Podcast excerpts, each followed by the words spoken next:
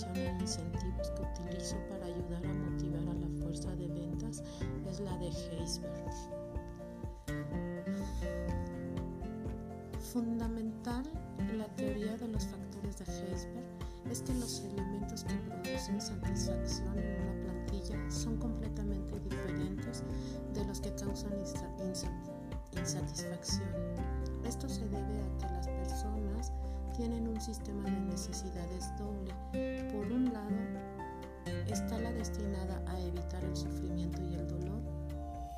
Por otro, la orientada al crecimiento emocional e intelectual. El factor de higiene es la satisfacción de una plantilla casi siempre seco, consecuencia de los factores de higiene que se conocen así porque producen insatisfacción si no están presentes, pero una vez que están cubiertos no tienen apenas efecto real en la satisfacción a largo plazo. Estos pueden ser el trabajo, condiciones de trabajo, administración de la empresa, salario, relaciones con el supervisor, beneficios y servicios sociales. Los factores de motivación, en realidad, la satisfacción de un empleado es fundamentalmente resultado de lo que Heisberg demostró.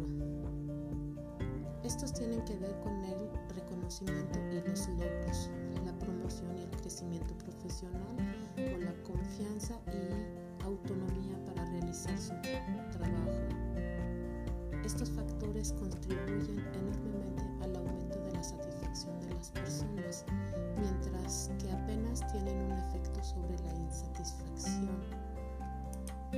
Ellos son el trabajo, la realización, reconocimiento, progreso profesional, responsabilidad.